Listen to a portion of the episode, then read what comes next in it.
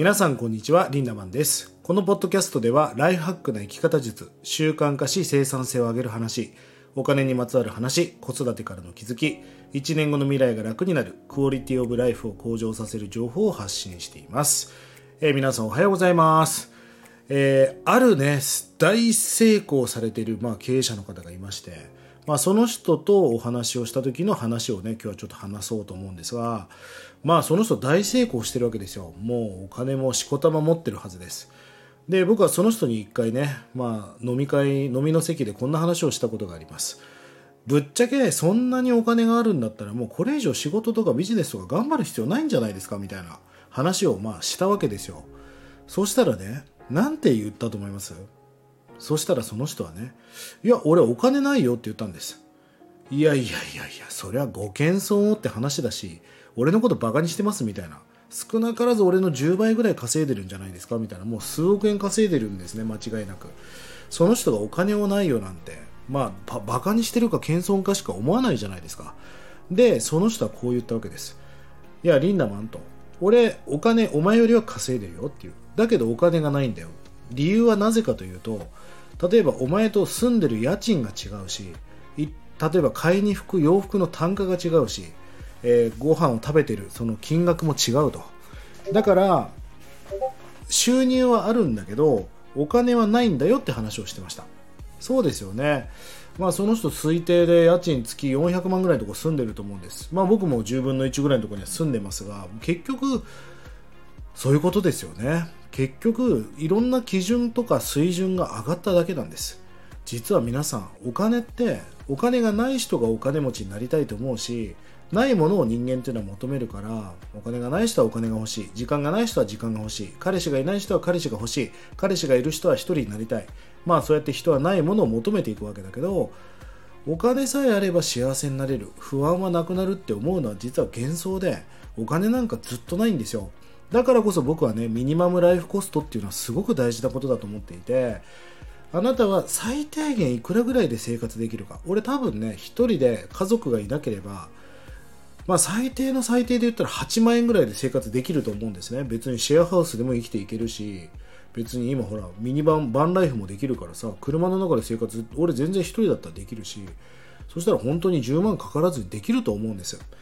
この最低限私は例えばそれが12万でもいいんですよ。12万でも生きていけると思ったら金金金なんて思わなくないですか？僕はこのミニマムライフコスト、まあ、四隅さんという人が提唱した言葉ですけどこれを弾き出しておくってことは大事だと思うしファイヤーっていうね一時期流行ったファイヤームーブメントもこの価値観が重要なんですよ。最低限無駄遣いをせずにお金をね節約してその代わりがっつり稼いで稼いだお金を資産運用に動かして福利でねお金を回していくと。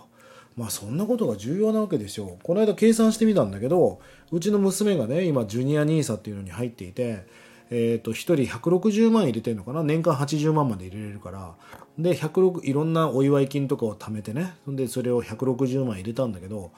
年利7%で50年間複利運用したらいくらになるか計算したらもう5000万超えてるんですよね。160万が5000万円ってお金になるのはこれ怪しい話でも何でもなく50年間ベッドに、ね、お金を寝かすことができたから福利が生まれていくわけですよね。まあこれがファイヤームーブメントの特徴でもあるわけです。まあだからこのミニマムライフコストお金さえあればお金で自分の不安が取れるっていうのは本当に幻想なんですよね。結局お金っていうのは今のあなたの気持ちを増幅させる一つの道具だと思った方がいいんです。今不安でいっぱいな人がお金持ちになったらより不安っていうものが増幅していく。お金をなんかもう誰にも取られたくない騙されたくないっていう感情がどんどん生まれていく。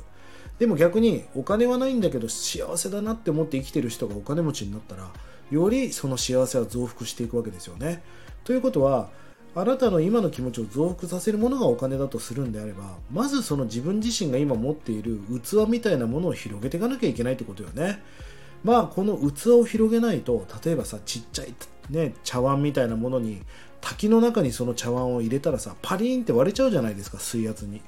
じゃあ滝のお水をキャッチできるのって学校のさプールみたいなもうコンクリートでガチガチに作ったそういう器みたいなものをがっちりねでっかく作るからお金っていうお水がジャバーっと入っていくわけですよね。お金っていうのはまず自分の器を広げることだと思っているしその器を広げるために何が大切かっていうと人生の中でもう器の広げ方僕一つしかないと思うんだけど壁にぶち当たって何回壁をぶち壊してきたかだと思うんですよ。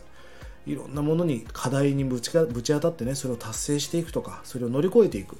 それが人間としての厚みになっていくしその人の人間力になっていくんじゃないかなと思います、えー、お金なんかいくら稼いでもないんです。だからこそそのお金お金ではなくあなたの器そしてそのあなたの器にお金というものがレバレッジになってなんか幸せってものが大きく広がっていくだけなんだよという話をしましたぜひこの辺りを意識して最高なライフハックを形成していってください、えー、下の概要欄に LINE オープンチャットの URL を貼っておりますえこちらでね、タイムリーにいろんな情報を配信していますので、ぜひご登録して活用していただければと思います。取り上げてほしいテーマやお題がありましたら気軽に DM コメントしてください。それでは今日も素敵な一日をリンダマンでした。まったね